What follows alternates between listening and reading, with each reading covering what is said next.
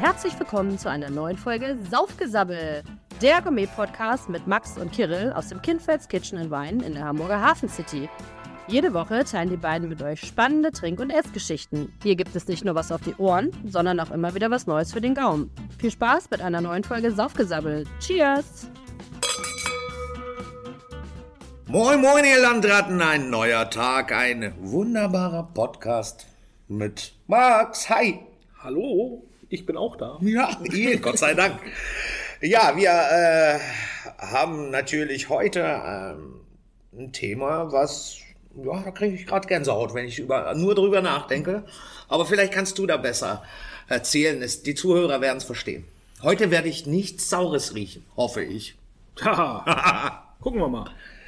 Ähm, ja, um was geht's heute? Äh, es geht um unser, um, um, ein bisschen um unser Tasting-Studio, was wir ja auf, äh, im, am Kaiserkai 55 initialisiert haben und um das nächste Tasting, was da ins Haus steht. Das erste haben wir jetzt hinter uns, äh, die großen Gewächse Ja. 2014. Wie war's dann überhaupt? War cool. Also wirklich schöne Weine, großartige Weine. Wir hatten so Sachen wie Moorstein von Philipp Wittmann, wir hatten Dellchen von Dönhoff, äh, Spätburgunder von Fürst. Also wirklich schon die Creme de la Creme des, des deutschen Weines. Und das alles eben mal mit zehn Jahren Reife ähm, war wirklich spannend zu sehen. Und dann gerade auch halt so ein Jahrgang 2014, der nicht unbedingt als der, der Beste gilt, sage ich mal. Ähm, war schon wirklich äh, schön, das so zu sehen. Und ähm, es macht Lust auf das nächste Testing. Wir, also das erste war ja so gut, wir, äh, wurde ja so gut angenommen, wir mussten ja sogar noch einen Zusatztermin machen, eine Woche später.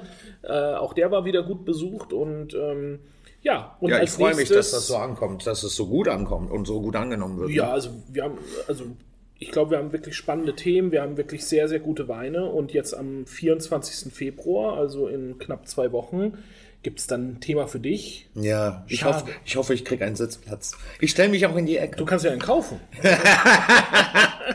weißt du, man musste, das ist, das ist ganz knapp kalkuliert, äh, da gibt es nichts zu verschenken. Ich habe kein Geld. Tja, dann Meine Frau könnte mir das zum Geburtstag schenken. Stimmt. Das ist doch eine gute Idee. Stimmt, du hast ja ein paar Tage später dann Ja, Geburtstag. ja, ne? die könnte mir das Vorgezogenes Geburtstagsgeschenk. Vorgezogenes Geburtstagsgeschenk.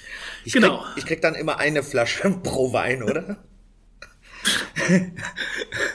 ja, der musste raus. Tut mir leid. Bei Chardonnay mache ich eigentlich keine Witze, aber der musste raus. Ja, ich, du, du, ich lache nach innen. Ja, ich merke ist, das. Du pflückst die Blumen. Nein, also als nächstes steht uns Chardonnay ins Haus und ich habe jetzt mal zwei Weine, die wir auch in dem Tasting servieren werden, äh, rausgesucht. Äh, vielleicht um den einen oder anderen draußen auch noch anzufüttern und dass ihr seht, was, was es bei diesen tollen Tastings immer so gibt. Und ähm, die verkosten wir jetzt zusammen, reden ein bisschen drüber, reden über die Tastings, was so in den nächsten Wochen noch so passiert und ähm, ja, Eine Frage habe ich noch. Ähm, jetzt hast du Eine? Nur, erstmal nur eine. Das kommen bestimmt noch mehr, glaub mir. Ähm, bleiben wir denn in einem Land oder bist du da kunterbunt unterwegs mit den Chardonnay? Also wir haben das ja immer so ein bisschen bunt gemischt. Jetzt bei dem Chardonnay-Tasting geht es wirklich drum, äh, Chardonnay Around the World haben wir es, glaube ich, genannt. Also wirklich äh, von der ganzen Welt. Wir haben von Deutschland über Italien. Ich habe was ganz Cooles aus Österreich. Ich habe natürlich Frankreich mit dabei. Wir haben aber auch wirklich einiges aus Übersee, ähm, Südamerika, Nordamerika, haben ziemlich geilen Chardonnay aus äh, Neuseeland am Start. Bell Hill, äh, für mich wirklich einer der besten Chardonnays der südlichen Hemisphäre, wo ich dieses Jahr eine Zuteilung von drei Flaschen bekommen habe. Ähm, den und eine opfern wir jetzt fürs Tasting äh, am 24. Februar. Und dann haben wir natürlich auch immer mal wieder Länderthemen, zum Beispiel einen Monat später, am 28. März, äh, reisen wir nach Südafrika. Ja. Und da geht es dann eben um das Land Südafrika. Da verkosten wir dann zehn Weine nur aus Südafrika. Und dann äh, paar Wochen später, im April, haben wir dann Riesling zum Beispiel. Da ist dann das gleiche Thema wieder wie beim Chardonnay. Riesling aus der ganzen Welt. Aus der ganzen Welt. also genau dein Tasting. Dafür habe ich dich eigentlich schon eingetragen. Danke, das ist von dir das Geburtstagsgeschenk für Genau. mich. Ja, das finde ich doch Es nett. gibt auch nur 21er. Ja, ich, äh, sehr gut. Da sind die schon wenigstens ein Jahr gereift. 22. Zwei, um genau zu sein. Äh, ja, dann äh, wichtig ist natürlich auch mal was äh, zu saufen. Ne? Äh, mach Juckt's schon, meinst du? Die, die Kehle ist äh, Sahara trocken. Sahara trocken. Dann äh, ändern wir das mal. Ähm, wie gesagt, ich habe jetzt zwei Chardonnays für heute für unseren Podcast ausgesucht, ähm, die wir auch in dem Tasting haben werden. Und äh, legen wir gleich los. Einmal aufmachen, das gute Stück. Du hast es schon mal in einem, äh, in einem unserer Podcasts, da hatte, wurdest du auch gefilmt beim, der Trick, bei, das ist eine Wachskapsel, sehe ich gerade, äh, einfach mit dem Messer da durch in den Korken rein und rausziehen, so kommt nix, also nix abschneiden, nix abschlagen, was manche machen. Also es gibt gewisse Wachsarten, wo du noch was abschlagen musst, weil du einfach nicht durchkommst. Das sind diese ganz alten Siegelwachse. Ähm, die findet man aber kaum noch. Heute haben wir jetzt eher äh, dieses wunderbare Kerzenwachs, was man wunderbar durchbrechen kann. Ja, Kerzenwachs ist falsch, also Flaschenwachs. Und da ist es wirklich am einfachsten. Wir gehen mit der Spindel, nicht mit dem Messer, sondern natürlich mit dem Gewinde einfach durch Ja. und brechen den Korken durch das Wachs. So hast du die Wahrscheinlichkeit am geringsten, dass was in die Flasche, äh, in die Flasche fällt von dem Wachs Ja. und die Sauerei auf dem Tisch ist nur halb so groß, als wenn du da jetzt anfängst, was Ja. abzuschlagen oder äh, anfängst, das zu schneiden, obwohl das wäre, glaube ich, sogar eins, was man hätte schneiden können. Ja, nee. Es gibt immer Sauerei. Es gibt immer Sauerei. Und sag mal, falls da doch was in die Flasche kommt von dem Wachs, ist es nicht Nimmst- schlimm, dann oder? nimmst du einen Löffel und fischst es aus dem Glas raus. Okay. Das, ich wollte nur wissen, ob es schlimm ist oder nicht. Du atmest so schwer. Du musst Schlimm ist es nicht. Schlimm Ja, ist es Lass nicht. uns was trinken. trinken.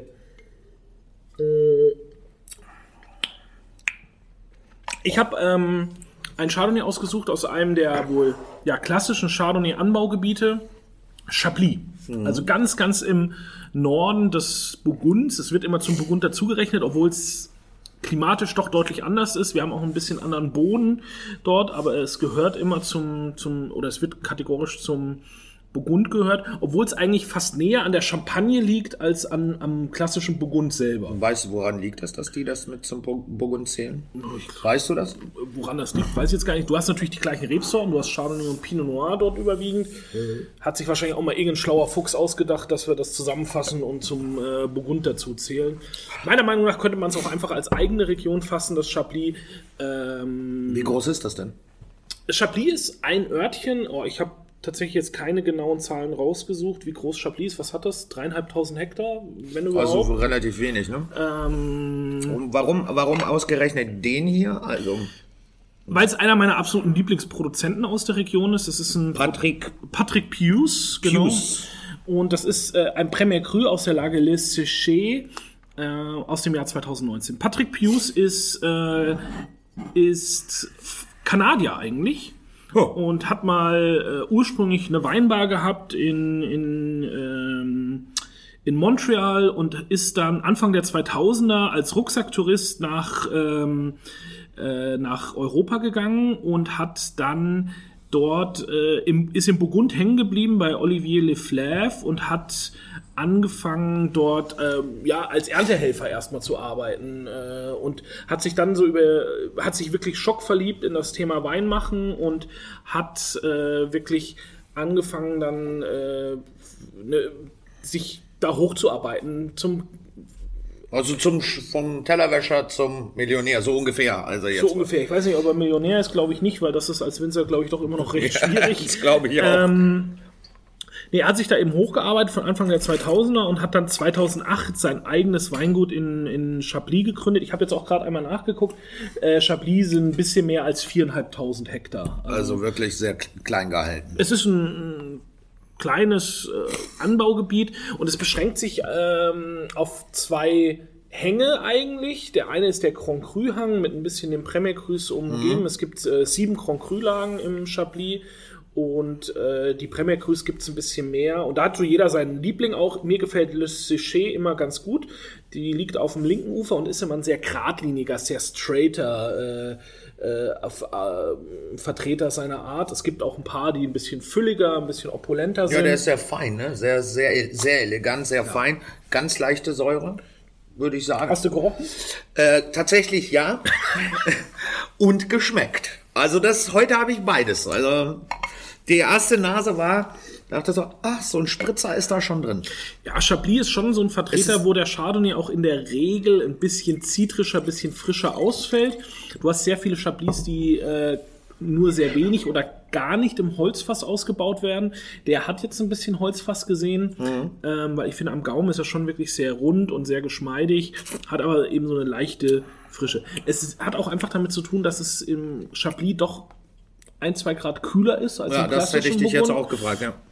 Und ähm, somit hast du einfach ein bisschen mehr Frische in den Wein immer drin. Es Was, was sagt man denn über Chablis? Das ist der perfekte Austernwein? Ist das? Seafood-Wein, ja. Ja, Austern, Seafood. Also wenn du in Paris in so einem kleinen Bistro sitzt und bestellst ein paar Austern, kriegen, empfehlen die dir eigentlich fast immer einen Chablis. Chablis. dazu. Ich mag ihn zu Austern jetzt nicht unbedingt, aber so gerade wenn es in diesen Seafood-Bereich, wenn es ein bisschen Krebse, Muscheln und so weiter kommen, da bin ich dann schon auch gerne beim Chablis. Beim Thema Austern halte ich das ganz klassisch äh, Champanski. Schampanski ist gut. da freut sich jemand. Ja, Austern Ja. und Champagner, das ist schon äh, lecker. Ja. Ähm, aber wenn jetzt jemand zum Beispiel keine Kohlensäure mag oder so, dann wäre Chablis schon eine der ersten Wahlen wahrscheinlich zum, zu, zu den Austern. Ja, und äh, nochmal zu der Klimatik. Sitzt Burgund, hat ja doch schon dann höhere Temperaturen, das verstehe ich nicht. Woran liegt es, dass Chablis dann diese kälteren Lagen hat? Es liegt einfach 150 Kilometer nördlicher. Na, okay. Ja, das äh, erklärt so einiges. Erklärt so einiges. Ähm, dann hast du äh, im Burgund einfach äh, mittlerweile doch auch warme Einflüsse, die aus dem Süden kommen. Durch die, ähm, du hast ja das Rhonetal, wo die warme Luft dann nach oben kommt. Ähm, äh, und die geht dann teilweise bis ins Burgund. Es ist. Ähm, das Burgund ist deutlich wärmer geworden, als es war früher auch kälter. Okay. Ähm, aber da merkt man einfach, Chablis ist doch noch mal einiges nördlicher und äh, Dadurch die Einflüsse. da, dadurch weiter weg vom Äquator, dadurch ein bisschen kühler. Und vielleicht noch ein, zwei Worte zum Boden. Was haben wir, was, was ist Chablis? Was gibt's da für einen Das Boden? ist so ein ähm, äh, Camerigian Mal nennt sich das im Englischen. Ähm, das ist eine, das ist so ein Kalkmergel eigentlich. Ähm, es ist kein klassischer Muschelkalkboden wie im Burgund, sondern du hast so einen äh, höheren, äh, es ist ein Kalkmergel, der ist ein bisschen, ähm, ja, äh, hat andere Arten oder ist einfach auch nicht so steinig wie jetzt äh, im, im also es ist ein weicher Kalk oder durchgehender Kalk, wie ein Kalkstein, äh, nur etwas feiner. Ja, und auch nicht so steinig einfach, sondern mehr so eine so ein Relativ ja, schwierig zu verstehen. Kalkstein nicht so steinig, oder? da komme ich nicht ja, mit. diese Bödenarten sind ja, äh, da gibt's ja einfach unglaublich viele und äh, sind sehr facettenreich und da machen teilweise wenige hundert Meter machen schon einen gravierenden Unterschied aus. Das hat einfach, wo war früher mal ein See, wo ging der Gletscher runter? Also das, wir, also diese Berge, wie wir oder diese Weinbauregionen, wie wir sie heute kennen, die sind ja teilweise vor 300, 250 Millionen Jahren entstanden. Also Ja. das, das sind einfach, ähm, ich, ich sitze manchmal so da, wenn ich einen Wein trinke und überlege mir, was sagen denn die Menschen in 250 Millionen Jahren? Sieht, wie sieht die Welt dann aus? Äh, wo bauen wir dann Wein an? Gibt's die Und dann noch? Gibt's die dann noch? Das ist die ganz große Frage. Oder ähm, das, das sind so manchmal, wenn ich so über einen Wein nachdenke, kommen mir dann auch manchmal solche Gedanken. Und ähm, ja, der Dinosaurier hat wahrscheinlich auch nicht drüber nachgedacht, dass der Mensch irgendwann mal aus seinen Knochen, auf seinen Knochen Wein anbauen wird. So. Ja, das ist durchaus, ich glaube, dass den Dinosaurier das auch relativ schnurzpiep egal wäre oder war. Eine Frage habe ich noch. Es ist ein rein, reinsortiger Chardonnay, das ist korrekt. Ähm, hatte der jetzt Holz? Der hat ein bisschen Holz gesehen, ja. Ja. Was hast du denn ähm, quasi als ja, Überraschung Nummer zwei äh, im Petto? Bevor wir zur Überraschung Nummer zwei gehen, ähm, habe ich eine Frage an dich. Oh nein. Ja. Ach komm, frag. Heute bin ich gut drauf. Ich glaube, unsere Zuhörer haben ja in den letzten äh, zwölf Monaten schon ganz gut mitbekommen, dass du Chardonnay ganz gerne magst. Das ist korrekt. Ich würde jetzt gerne einmal wissen, warum. Oder, also, wa- wa- was ist für dich, warum trinkst du gerne Chardonnay? Tatsächlich mag ich sehr gerne diese Cremigkeit. Und die hat für mich der Chardonnay einfach in verschiedenen Facetten. Also ich nenne das immer so, wie weißt du, so eine Perle im Mund. Das finde ich sehr angenehm. Ich finde eben, der Chardonnay ist äh, sehr gut mit dem Holz. Ich mag gerne holzige oder holzbetonte Weine. Und diese Cremigkeit findet da eben auch dadurch statt. Und weil ich äh, zum äh, mit dem Chardonnay fast alles essen kann weil das gefällt mir ganz gut. Ich kann viel kombinieren mit dem Chardonnay an Food. Und ich glaube, das hat sich, ich habe ja ganz, ganz früher habe ich auch Riesling getrunken, tatsächlich auch sehr junge Rieslinge, viel Sauvignon Blanc haben wir getrunken früher. Das waren so unsere au- aus, aus Deutschland, wir haben auch Neuseeland, also wir haben auch so die, die Anfangszeiten, haben wir uns da ein bisschen rumprobiert. Und irgendwann kam, äh, ich habe Chardonnay damals gar nicht verstanden. Und irgendwann, weiß ich nicht, da kam dieser Break-Even-Point und ich habe einen Chardonnay getrunken und dachte so, boah, was ist das denn? Und dann habe ich mich angefangen, immer weiter in der Chardonnay-Landschaft auszuprobieren. Es gibt so viele, ich habe sie leider noch nicht alle getrunken. Ich werde es auch wahrscheinlich bis Ende meines Lebens auch nicht schaffen. Unwahrscheinlich. Äh, Sehr unwahrscheinlich. Aber das ist das Spannende, weil aus jeder Region, wo ein Chardonnay kommt, ist immer anders, immer irgendwie anders gemacht. Das Holz ist anders eingebunden und das macht mir so viel Spaß. Ich habe da so eine Freude dran. Tatsächlich. Deswegen trinke ich den gern. Ja. Genügt es dir als meine äh, Antwort? Die äh, lock ich so an. Eingeloggt. 100 Nein, also Menschen Chardonnay ist eine tolle Rebsorte. Chardonnay ist, äh, gerade weil du das Thema Food Pairing angesprochen hast, natürlich eine, eine Traube, die man zu sehr, sehr viel pairen kann. Ähm, sie ist eine Rebsorte, die toll das Handwerk des Winzers zeigt. Das mag Ja. ich zum Beispiel auch gerne. Das an mag ich der, auch sehr An gerne. der, an der Rebsorte. Und ich bin da bei dir. Also es gibt ja durchaus auch Chardonnays, die nicht im Holzfass ausgebaut sind. Das ist so für mich aber auch verschwendete Lebenszeit. Also das äh, braucht eigentlich kein Mensch. Äh, Chardonnay, dem gebührt etwas Holz. Ja, dem äh, gebührt das. Das das ist eine, weißt du, Grand Dame, würde ich mal manchmal sagen. Auch, ne? So ein, das ist eine Prinzessin, die, es gibt Prinzessinnen und es gibt Königinnen unter den Chardonnays und ich sage mal, das macht ja, das macht ja so viel Spaß. Und ja, die Winzer, das möchte ich auch an dieser Stelle nochmal erwähnen. Jeder macht's nochmal anders. Nochmal, der eine hat eine andere Idee dabei, sieht etwas anderes in dem Wein und mit denen, mit den, diesen Menschen sich dann auch noch über das, dieses Produkt, was sie dann gemacht haben, zu unterhalten, das ist auch einer der Gründe, warum ich gerne Chardonnay trinke, weil die Winzer sehr gerne und sehr viel über Chardonnay reden. Nicht alle, aber einige. Gut, ich glaube, jeder Winzer redet per se gerne über seine Weine. Das, hat- das würde ich jetzt nicht per se. Aber ich sehe es positiv. Also. Nee, das würde ich jetzt aber nicht als äh, Spezialität des Chardonnays herausstellen, dass der Winzer gerne über sie redet. Ja, vielleicht ist es, weil ich die immer frage und es geht bei mir ja sehr häufig nur um Chardonnay, also zumindest für meinen privaten Genuss. Ich kann mich noch dran erinnern, so an die ersten Besuche im Trüffelschwein, da gab es immer ganz viel Sauvignon Blanc. Ja, das ist korrekt. Ja, wir, wir hatten so eine Phase tatsächlich äh, und hatten auch eine Winzer da, der ich, war doch der, der mit, der mit dem Kolibri und der Kiwi auf dem. Äh, Da, ga- das war auch mal eine Phase, da haben wir auch mal so ein bisschen durchprobiert. Ähm, aber irgendwann dem abgeschworen, weil, weiß ich nicht, das war, da wurde dann zu flach, ne? Es wurde zu einseitig. Weißt du, es wurde dann, weil irgendwie schmeckt er, am Ende des Tages hat er irgendwie die gleichen Noten immer. Nice, die eine wurde höher gespielt, die andere tiefer, aber große Veränderungen geschmacklich gab es nicht. Und du, wie du mich kennst, mir geht's ja immer um Geschmack. Also ich trinke wegen Geschmack, ich esse wegen Geschmack und natürlich auch um satt zu werden und manchmal so einen kleinen Schussel zu haben. Aber äh, die Veränderung, da, damit es immer so vielfältig bleibt wie möglich, ist für mich eben der Chardonnay die beste, die beste Geschichte oder die interessanteste. So. Jetzt gibt er den zweiten Wein, verdammt. er fängt schon das Zittern an. Äh, Noch nicht. Äh, der erste Wein war ja, wie wie wir gesagt haben, aus dem Chablis, also aus Frankreich. Das Ja. ist auch das Land mit dem höchsten äh, Chardonnay-Anteil in der Welt. Ja. Ähm, also, Das weiß ich sogar. das weißt du. Das hätte ich sogar gewusst, wenn du mich das gefragt hättest. Welches Land? Ja.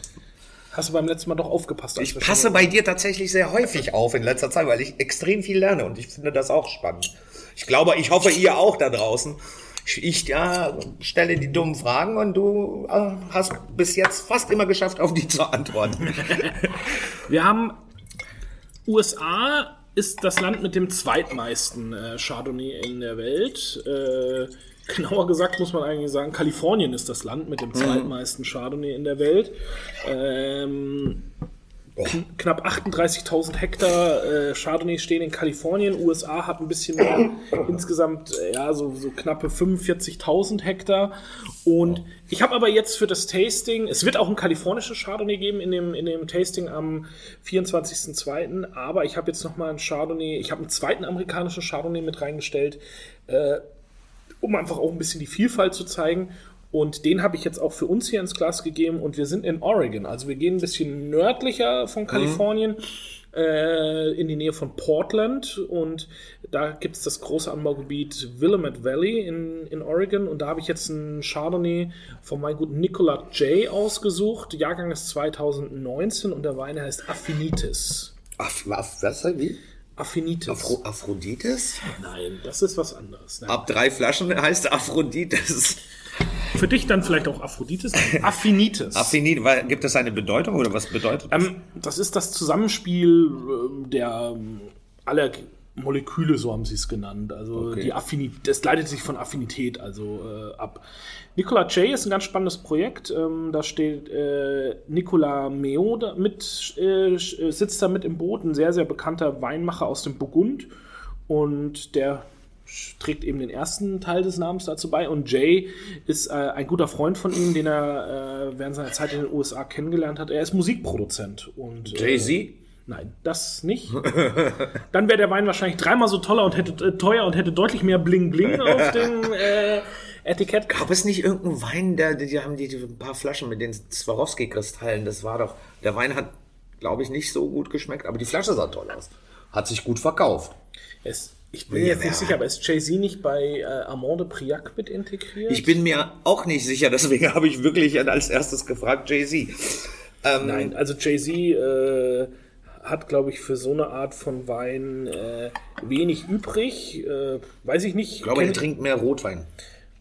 Aber das ist alles Spekulation.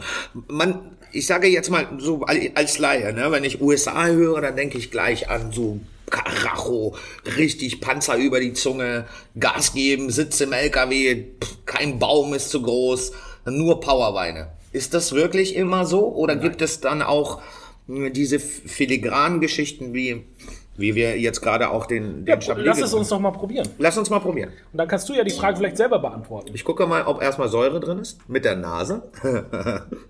Ich werde dieses Thema jetzt totspielen, ehrlich. Weil wenn so viele Leute, die mich darauf ansprechen und Max, der mich immer damit aufzieht, werde ich jetzt immer darüber sprechen. Ja, ja, mach das, mach das. Also Säure rieche ich jetzt nicht. Gott sei Dank.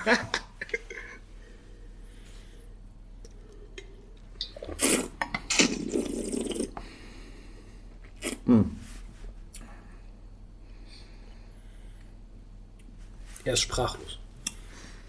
Bin, bin ich tatsächlich? Weil es so gut ist, oder? Ja. Weil ich das Holz so geil finde. Das ist, und es ist sehr fein. Es ist super, super klar. Es ist wie, weiß ja, wie man, weißt du, wenn, wenn es im, im Frühling anfängt zu, wenn ganz viel Schnee war, im Frühling anfängt zu tauen und du dieses Gletscherwasser riechst. Weißt, ja, Hat er heute früh was im Kaffee gehabt? Oder? ich habe heute keinen Kaffee getrunken. es war ein Kamillentee. Hey, ich habe heute Morgen keinen Kaffee getrunken. Nein, das meine ich ernst. Man kann, weißt du, wenn man den Frühling, man kann den Frühling riechen. Man kann den Frühling riechen. Ja, Und hier, da, mir geht's nur darum, um das zu vergleichen oder assoziieren, dass man hier dieses Holz, dieses, und das ist wie, das ist sehr klar. Also, Ja, ja. sehe ich auch so. Äh, hat sicherlich damit zu tun, dass es äh, neutrales Holz ist. Also es wird nicht stark getoastet. Ähm, und ich bin bei dir, man kann diesen Frühling riechen. Ich hätte jetzt so gesagt, er ist sehr floral. Er hat sehr viel weiße äh, Blüten. Äh, er hat schon so ein bisschen was von so einen leichten kräutrigen Unterton auch so ein Ja, bisschen Kräuter was, würde ich auch sagen. Äh, ja, so Zitronenverbene fast so ein bisschen und äh, es ist ein sehr vielseitiger Wein und er ist eben nicht laut. Also, äh, wenn man Donald Trump sieht, könnte man meinen, alle Amerikaner sind laut, aber es gibt eben auch den leisen, äh, bedächtigen äh, Amerikaner und das gleiche kann man auch auf den Wein projizieren. Natürlich gibt es viele amerikanische Weine, die sehr oaky und sehr überlastet sind. Das war auch sehr gefragt. Gerade so Anfang der 2000er war das ein sehr, sehr gefragter Weinstil. Dieses fettes Ja. Oak, dieses buttrige, das hat fast schon so nach so Butterscotch. Ähm, ich weiß nicht, kennst du das aus Schottland? Ja, Diese- kenn ich. Ähm, karamellig, viel Holz, viel neues Holz, viel amerikanische Eiche, weil die auch immer viel so dieses, diese süßlichen Aromen mit abgibt. Mittlerweile, mittlerweile benutzen die meisten amerikanischen Topwinzer wieder französische Eiche, weil sie einfach doch deutlich äh, Schle also äh, sie gibt nicht so laute Aromen an dem Wein ab. Sie hat, also bei amerikanischer Eiche hast du sehr häufig Aromen, die äh, im Chardonnay an Popcorn oder Kokosnuss erinnern. Also so, so Kokos, sü süßliche, Pop- Popcorn würde ich sagen. äh, süßliche Aromen. Und sehr stark Vanille, finde ich. Vanille auch sehr häufig. Das zeigt, man, zeigt sich auch oft im, im Rotwein tatsächlich dann. Wenn du viel, viel Vanille hast, kannst du fast immer davon ausgehen, dass es amerikanische Eiche war beim Rotwein. Und die, Amer- die französische Eiche, also die europäische Eiche, hat eben diese lauten Aromen nicht, sondern die ist viel, die gibt viel, äh, viel mehr Struktur zum Beispiel an den Wein ab und nicht so viel Aromatik. Ja, ich schmecke hier auch tatsächlich mehr so dieses, eigentlich Holz, nicht dieses Toastige, was man sonst auch schmeckt, was du auch zuvor gesagt hast, sondern dieses Holz und das ist, ein- das fährt nebeneinander. Entschuldigung, fährt nebeneinander mit dem Wein. Es ist über, das eine überschlägt das andere nicht. Es ist irgendwie perfekt balanciert, würde ich sagen. Ich habe den Wein im Herbst das erste Mal probiert, ähm, weil ich was aus Oregon gesucht habe, weil ich es einfach auf die Karte nehmen wollte, weil ich finde, es ist eine sehr wichtige Region für Chardonnay und Pinot Noir in den USA. Und ähm, ich wollte es unbedingt auf die Karte nehmen und habe was gesucht, habe das dann probiert und war wirklich geflasht, wie gut die Qualität ist. Und habe es dann auf die Karte genommen. Wir hatten es auch in unserer äh, Silvester Premium Weinbegleitung, äh, weil ich es wirklich einen, extrem feinen und eleganten Stil finde an, an Wein, ähm, der, der mich voll und ganz überzeugt hat und der einfach auch wichtig ist zu zeigen. Ich habe das, glaube ich, ja schon öfters in, in unseren Podcast-Folgen gesagt, ich mag überhaupt nicht, wenn pauschalisiert wird im Thema Wein. Und das passiert bei amerikanischen Weinen sehr, sehr häufig. Also es wird immer noch gesagt, äh, amerikanische Weine schmecken alle scheiße, schmecken alle nach viel Holz.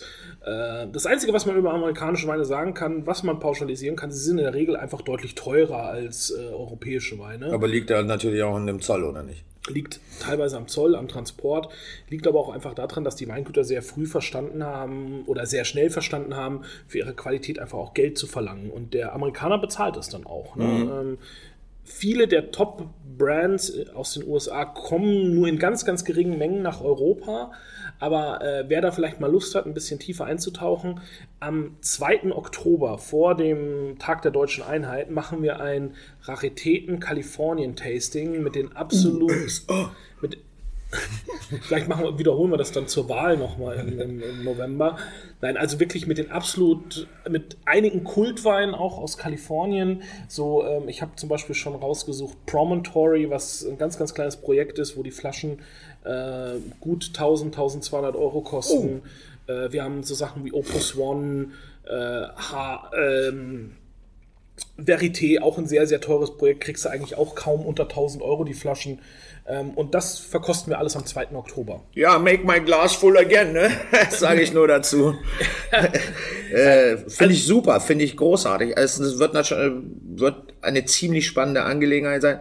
Also ist dann nicht nur rot, oder? oder Da ist auch ein bisschen weiß dabei, Ja, ähm, aber primär rot. primär rot. Also wir werden zwei, drei weiße machen und dann äh, geht's direkt los mit rot. Also das wird ein zwei, ziemlich bei zwei, drei bin ich dabei und ich, dann gehe ich wieder weiter in die Küche arbeiten. Ja.